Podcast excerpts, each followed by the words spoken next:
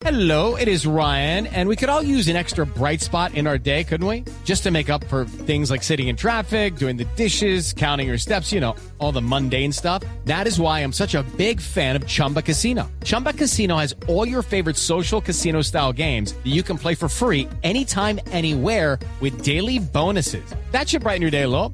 Actually, a lot. So sign up now at chumbacasino.com. That's chumbacasino.com. No purchase necessary. BGW. Void were prohibited by law. See terms and conditions. 18 plus. A propósito de alivios, hay una denuncia desde el ICETEX.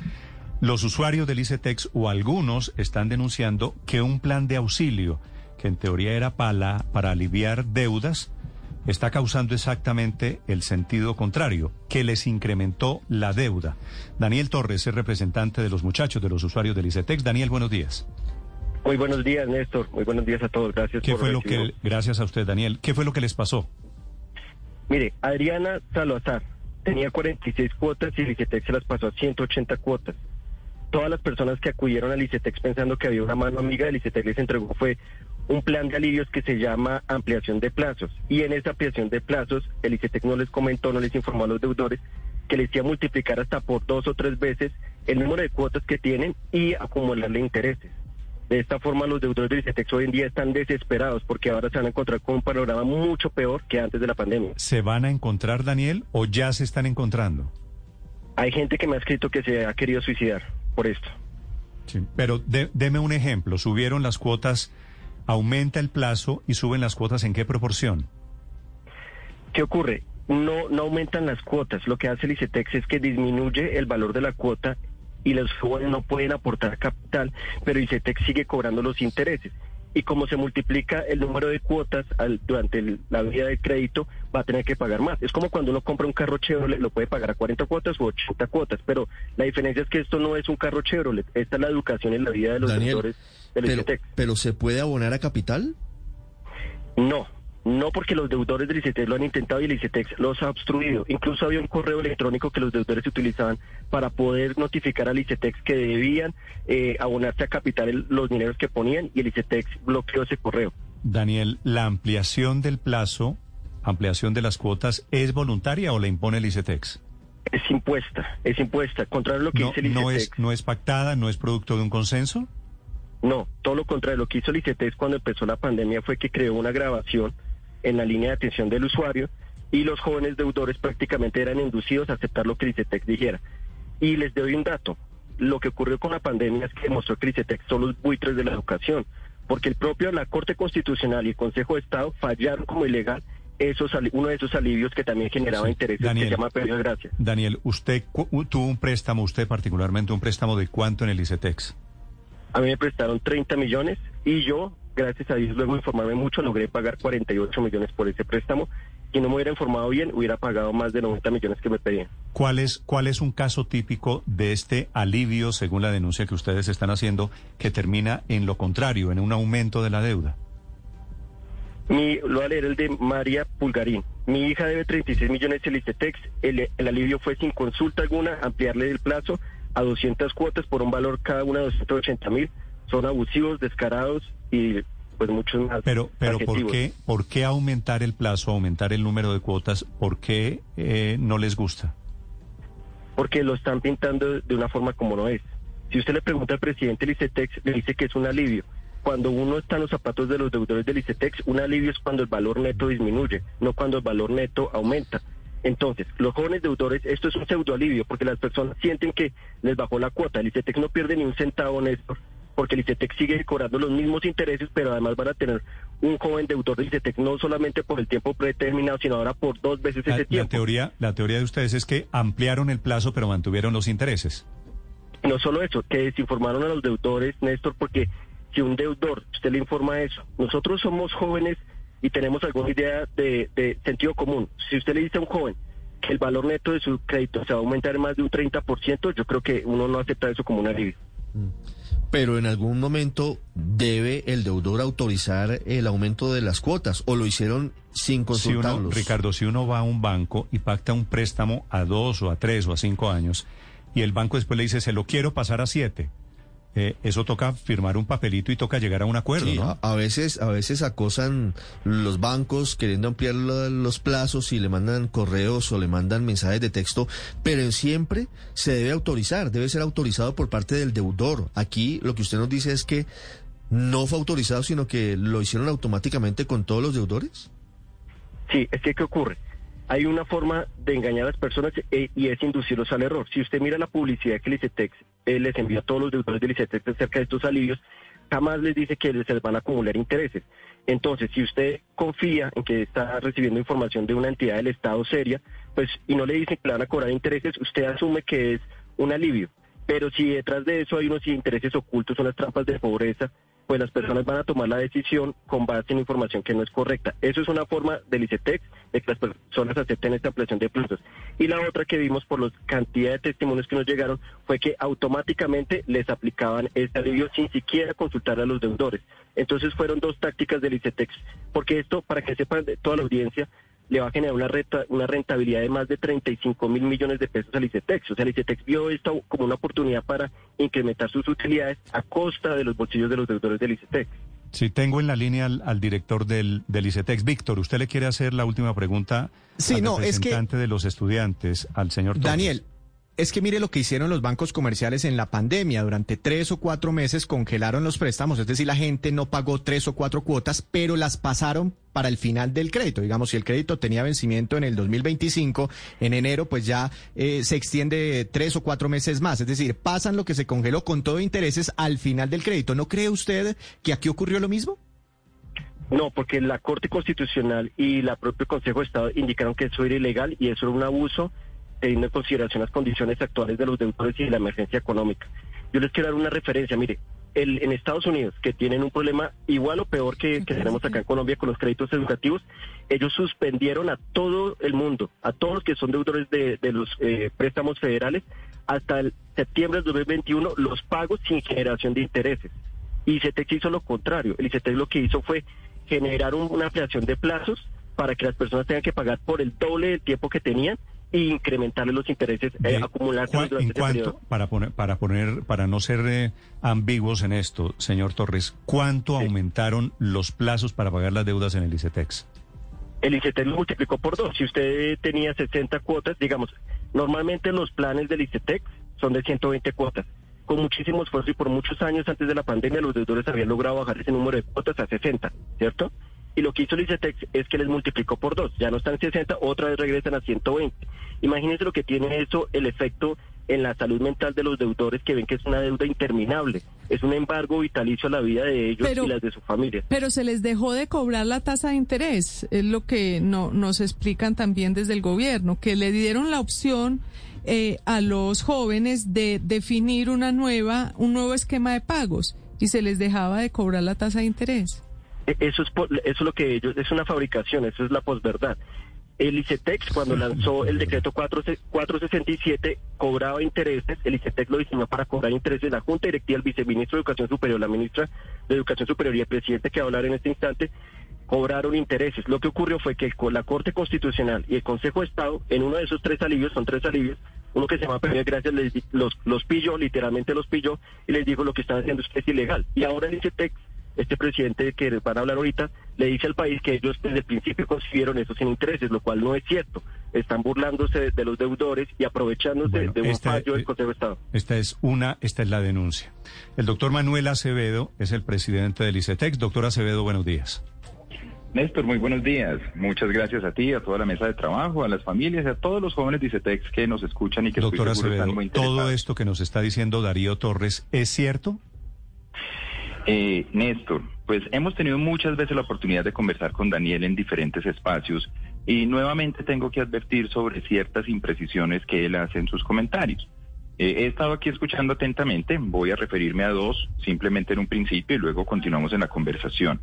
Primero, y ustedes le hacían muy bien la pregunta, cualquier medida de ampliación de plazos tiene que contar con la aprobación de la otra parte, no se puede hacer de manera arbitraria o independiente a todas las personas que solicitaron los auxilios. Los auxilios no se extendieron de manera automática. Había un proceso de solicitud. Ustedes tienen firmados, mm, doctor Acevedo, papeles diciendo que los deudores aceptan la extensión del, del plazo. Efect- no tenemos una firma, sino que tenemos la grabación. Porque estas solicitudes, precisamente porque eran muchas y teníamos que hacerlas de manera rápida, se hicieron a través de la línea telefónica. Recordemos que la superintendencia ha avalado que con Claro. la grabación Para estos efectos, la grabación cuenta como un documento público. Exactamente, y están todas debidamente grabadas y registradas. Y en segundo término, a cada persona que solicitó un auxilio se le envió una comunicación en la cual se le expresa cómo quedará su situación de crédito. Si se acogió al auxilio de interrupción, que no debe pagar ni un solo peso mientras dure el auxilio. Primera, primera precisión entonces, doctor Acevedo, no fue una imposición, fue producto de un consenso entre quienes aceptaron esas nuevas condiciones, ¿cierto? Es correcto. Y es la fruto segunda- de una y la- aceptación. Y la segunda petición que yo le pediría que nos haga, eh, que nos aclare es, ¿es cierto que ustedes aumentaron plazos y crearon mayores intereses y que la gente resultó, los estudiantes pagando deuda resultaron clavados?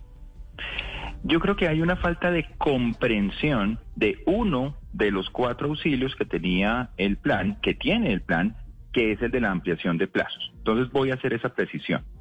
Los auxilios como la interrupción, los auxilios como la reducción de intereses al IPC, están vigentes hasta que duren las medidas de emergencia sanitaria. En este momento el gobierno nacional las ha prorrogado en dos veces, automáticamente hemos hecho la prórroga y están programadas hasta el 30 de junio. El auxilio de ampliación de plazos va mucho más allá de la medida de emergencia sanitaria y va hasta que la persona pueda culminar de manera exitosa y cómoda el pago de su plan eh, de su plan de crédito.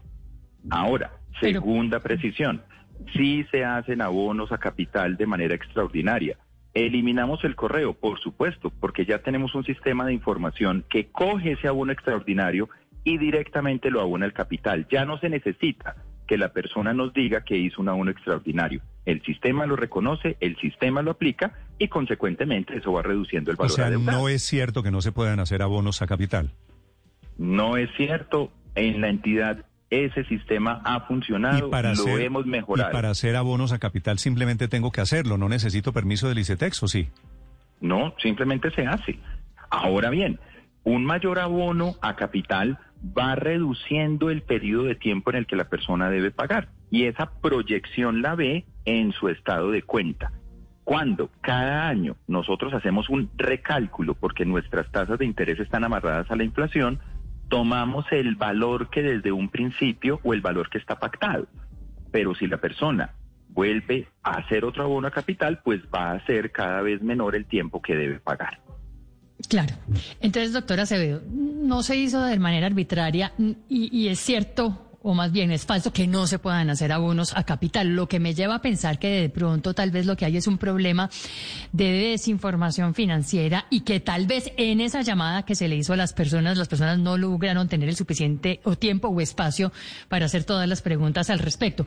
¿Puede contarnos usted concretamente cómo fue esa llamada, quién la hacía, durante cuánto tiempo, qué se le explicaba a la gente y si en algún momento también hay alguien de la Superintendencia Financiera parándole oídos a este tipo de conversaciones? Claro que sí. Recordemos que en ICETEX tenemos más de 340 mil jóvenes que tienen un crédito educativo. Hace un año aproximadamente lanzamos el plan de auxilios. Preveíamos que iba a haber un volumen muy importante de personas interesadas en acogerse en algunas de las líneas del plan de auxilios. Si nos remitimos al decreto 467 en su momento de exposición de motivos, encontramos que el decreto estableció unos principios de priorización. Priorización no significa otorgamiento arbitrario, como erróneamente han querido mencionar en algunos espacios. Decía, tengamos en cuenta la condición socioeconómica de la persona, tengamos en cuenta el comportamiento histórico de sus pagos. Una persona que tiene una, eh, digamos, un nivel socioeconómico alto, que ha tenido un buen comportamiento de pagos, es muy poco probable que vaya a necesitar una medida muy aguda como sería la interrupción de pago. Entonces se le sugirió en la llamada que se acogiese a la ampliación de plazos. Sin embargo, la persona tenía que responder, ¿estoy de acuerdo o no estoy de acuerdo? Si no estoy de acuerdo o estoy de acuerdo, tengo la opción de ser transferido a una persona de carne y hueso que se sentaba, le simulaba y le modelaba. Entonces, todas las personas tuvieron la oportunidad de escuchar si en ese momento encontraban que eso se ajustaba a lo que buscaban Sí. de aceptar, si no de pasar a un agente telefónico y si no de cambiar de auxilio. Más de 13 mil personas han cambiado el auxilio por Doctor- otro que se ajusta mejor a Acevedo, situación. Tengo, tengo aquí varios mensajes de personas que me dicen que el aumento de los plazos no fue voluntario. Vanessa Vázquez, usted puede ver los mensajes en la cuenta de Twitter, dice ella, no es cierto, no es voluntario, me impusieron un alivio, el cual no solicité. En caso de que esto hubiera pasado, doctor Acevedo, ¿cuál es la solución? Si alguien está diciendo, yo no quería ese alivio, ¿eso se, se puede deshacer, por ejemplo? Claro que sí, Néstor. Eh, como lo acabo de mencionar, van más de 13 mil personas que han cambiado el auxilio que en ese momento tenían, por razones de que sus condiciones cambiaron, por razones inclusive de que algunos lo han revertido. Dicen, mire, ya pasé este momento difícil que tenía mi familia y que tenía yo, no necesito el auxilio y han retomado su plan de pagos original. Tenemos casos de personas que se les amplió el, también había un tope en la ampliación, no era un tope arbitrario, es un tope que estaba definido. Si se tiene una línea de las que llamamos mediano plazo, puede duplicar el tiempo. Si tiene una línea de las que se llama de largo plazo, podía ser un 50% adicional, pero tal cual como lo repetí, la persona puede hacer abonos de capital en cualquier momento. La persona en cualquier momento puede rechazar ese auxilio y volver al plan de pagos original. Inclusive puede decir, yo tenía un plan de pagos de 60 meses, quiero pagar en 30 meses. Suscribe un nuevo acuerdo de plan de pagos de 30 meses. Mire, Adriana Carolina Salazar dice, de 46 cuotas me pasaron a 180, nunca me dieron opción de escoger.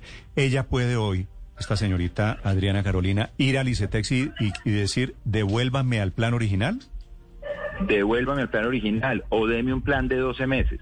Todo eso lo puede hacer Adriana Carolina y no tiene que ir a la oficina, lo puede hacer a través del canal telefónico que hemos dispuesto desde el principio de la pandemia con una línea especial de atención a los jóvenes que hacen parte del plan de auxilio. Eh, Doctor Acevedo, el joven Daniel Torres al que entrevistamos nos dijo que él ya terminó de pagar su, su crédito. Entonces, mi pregunta es, usted nos menciona que usted se ha reunido varias veces con él. Eh, ¿En calidad de que el, el joven Torres se representa algún, algún movimiento político o algo que se esté gestando alrededor de este tema? La historia de Daniel es una historia que el país ha venido conociendo a lo largo de los años. Es una persona que tuvo efectivamente un crédito con la entidad, tuvo dificultades en el desarrollo de su relación de crédito con la entidad. De hecho, su obligación, pues, transcurrió a otra entidad con el que finalmente pudo llegar a un acuerdo para, para pagar los valores que en ese momento estaban pendientes y ha empezado a través de redes sociales y otros mecanismos, relación con diferentes eh, grupos de congresistas de diferentes partidos, a hablar acerca del ICETEX y su funcionamiento. De hecho, él fue un actor muy importante en más de estas 18 sesiones de la Comisión de Trabajo para la transformación de ICETEX que se han llevado a cabo. Eh, recibimos más de 648 propuestas, muchas de él y de las personas que lo acompañan, las cuales ya están en implementación. Consideramos y la transformación de ICETEX, que es una realidad que hoy está sucediendo, se hace hablando con todos, con todos los que han sido usuarios de la entidad, con los que son usuarios de la entidad, con los que quieren ser usuarios de la entidad, con los padres de familia, con los rectores, con los líderes estudiantiles, con los expertos. Esta entidad es un patrimonio de Colombia y como tal, nuestro trabajo, todos y cada uno de los días, es hacerla mejor, más eficiente, útil y cercana a la ciudadanía. Doctor Acevedo, eh, con la caída que ha tenido la inflación, ¿ustedes eh, pueden otorgar créditos con tasas de interés más baratos? Es decir, que se absorba rápidamente ese, ese fenómeno económico, esa bajísima histórica inflación que estamos teniendo en este momento y que eso se le transmita eh, no solo a los nuevos deudores, sino a los actuales? Efectivamente, como la tasa es variable, tiene un componente que es la inflación más unos puntos. En este momento se observa en todos los créditos vigentes que ha habido una reducción muy notoria de la tasa de interés que se les está cobrando durante este año. Pero no olvidemos algo, 240 mil jóvenes tienen la tasa subsidiada por la nación. ¿Eso qué significa? Que esos jóvenes este año tienen una tasa anual del 1.6 es decir, una tasa mensual de el 0,3. No hay en Colombia ninguna entidad que pueda ofrecer un crédito educativo con una tasa de interés que sea solamente la inflación. Eso lo hace ICETEX gracias al aporte de los subsidios que la nación le da en este momento a 240 mil familias colombianas para que puedan estar en la educación superior, para que se puedan graduar y para que puedan tener un tránsito de vida productiva. Y le hago una comparación. Señor. Un crédito sin subsidio. La tasa con la que hoy estamos otorgando ese crédito, en el caso más alto, está en el 11%. Hicimos esta mañana la comparación con una entidad financiera. Esa tasa está en el 22% en una entidad financiera. A pesar Pero de que 11, hay algunos créditos pero sin 11%, subsidio, pero doctora Acevedo, 11% es un interés alto. Con una ¿Al inflación, año? con una inflación de 1, 2%, 11% es una es una tasa de interés comercial. Eh, Néstor, muchas gracias por la pregunta. Las tasas de interés no solamente dependen de la inflación, dependen de una serie de factores. Primero de ellos, el costo que la entidad debe asumir para poder tener el dinero para poder hacer el crédito. Es decir, el ICETEX necesita un dinero para poder hacer sus operaciones. El año pasado, por primera vez en la historia de la entidad, y esto es fruto de los acuerdos con todos los actores que estamos trabajando en la transformación, hicimos una emisión de bonos sociales, lo cual nos permitió tener una tasa que nos que está muy cercana a lo que le cuesta a la nación la deuda. Y eso nos va a permitir trabajar cada día más en esa reducción de tasa de interés. Y lo segundo, Si yo si yo em, pido un préstamo hoy en el ICETEX, ¿qué interés me cobra, doctora Acevedo? El más alto, Néstor, depende.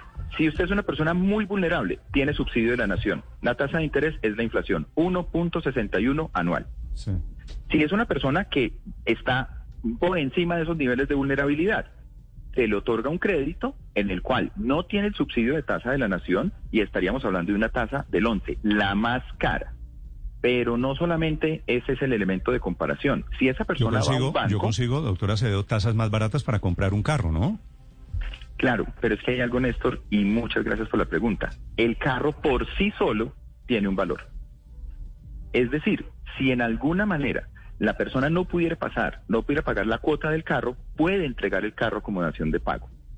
Un estudiante, ¿qué puede dar como dación de pago? Sí, pero es que ese es el criterio, lo que usted me está mencionando es el criterio comercial. no, o sea, si estamos hablando de un crédito educativo, esto no se, se le debería dar un tratamiento diferente.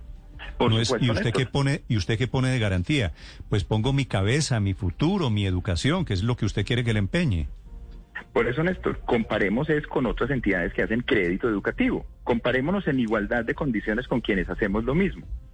ICETEX le da un crédito al 11 hoy y el señor presidente ha sido claro y enfático. Esa tasa va a bajar significativamente. Y en eso es en lo que seguimos trabajando sí permanentemente. pero ya, les queda un año de gobierno doctora Acevedo ojalá la, la bajen antes de agosto del año entrante no Tenga la seguridad, Néstor, que en eso es lo que estamos comprometidos y trabajando como gobierno. Pero permítame, vuelvo al ejemplo que le estaba diciendo. Mm. Ese mismo joven va al banco y el banco le dice, sí, si te hago el préstamo, porque muchas veces no se los hace, te lo hago el 23%. 11 versus 23. Mucho menos sí de la usted mitad. usted se compara con los bancos comerciales yo lo comparo con criterios educativos que hay en otras partes del mundo en donde no les interesa ganarse un peso por un préstamo educativo porque entienden que lo Néstor. que lo que hay allí es más que un negocio Néstor, esta entidad no se gana un peso con sus créditos educativos, garantiza la continuidad de su proceso de créditos. Y recordemos, este gobierno, en este momento, a 507 mil jóvenes que están en la educación superior les otorgó un subsidio pleno de matrícula. 160 mil jóvenes que hoy hacen parte del programa de Generación E, que el ICETEX lo administra hoy y tienen garantizada no solamente esa matrícula sin ningún costo para ellos ni sus familias, tienen también un subsidio de sostenimiento que es aportado a través del DPS. Entonces lo que tenemos que mirar, y me agrada la pregunta como la plantea Néstor en términos de una política educativa, es poder reconocer todas las diferencias de las familias que hay en Colombia. Las más vulnerables tienen el acceso al programa Generación e Equidad, gratuidad gradual y plena para su educación superior. Pueden acogerse a un crédito con ICETEX, con subsidio de la nación, con una tasa que es solamente la inflación. Otras familias que eligen otro tipo de programas o que están en otras condiciones económicas donde pueden hacer un aporte para la educación de sus hijos, empiezan a hacer parte de estos créditos donde la tasa, tal cual como se lo he mencionado, es una tasa muy baja comparada con cualquier oferente. Y hay otras familias que pueden pagar la educación superior de sus hijos, que no necesitan del crédito educativo y pueden de esa manera lograr ese anhelo de sus familias. Es una política integral donde hay instrumentos para cada segmento de población de manera responsable con el país, con sus instituciones y con el futuro de Colombia. Doctor Acevedo, gracias por acompañarnos y por la explicación. A usted, Néstor, muchísimas gracias. Es el director presidente del ICETEX, Manuel Acevedo, y las denuncias correspondientes en el día de los muchachos todavía inquietos por ese tema. Ya Judy was boring. Hello. Then Judy discovered ChumbaCasino.com. It's my little escape. Now Judy's the life of the party. Oh, baby, Mama's bringing home the bacon. Whoa, take it easy, Judy. The Chumba life is for everybody. So go to ChumbaCasino.com and play over 100 casino style games. Join today and play for free for your chance to redeem some serious prizes. ChumbaCasino.com. No purchase necessary. Void where prohibited by law. 18 plus terms and conditions apply. See website for details.